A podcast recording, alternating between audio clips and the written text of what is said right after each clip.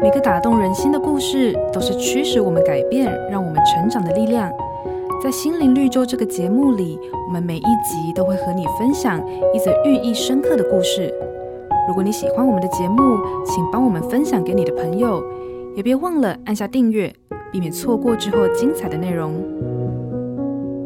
心灵绿洲，亚历山大大帝是很成功的军事统帅。临终时，他对将士说了三个遗愿：首先，棺材必须由他的医生们搬运回去。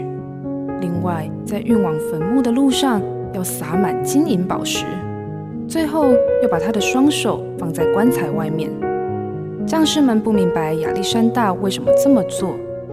他说：“这是要告诉世人三个教训：医生的医术再高也救不了人的命；其次是不要追求金钱财富，这样做没有任何意义。”最后就是我们来到世界，双手空空，当死亡来临时，也是空着手，什么也带不走。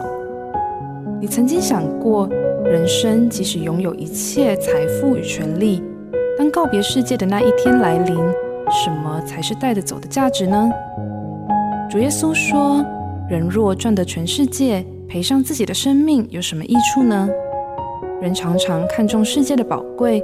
却不认识真正的价值。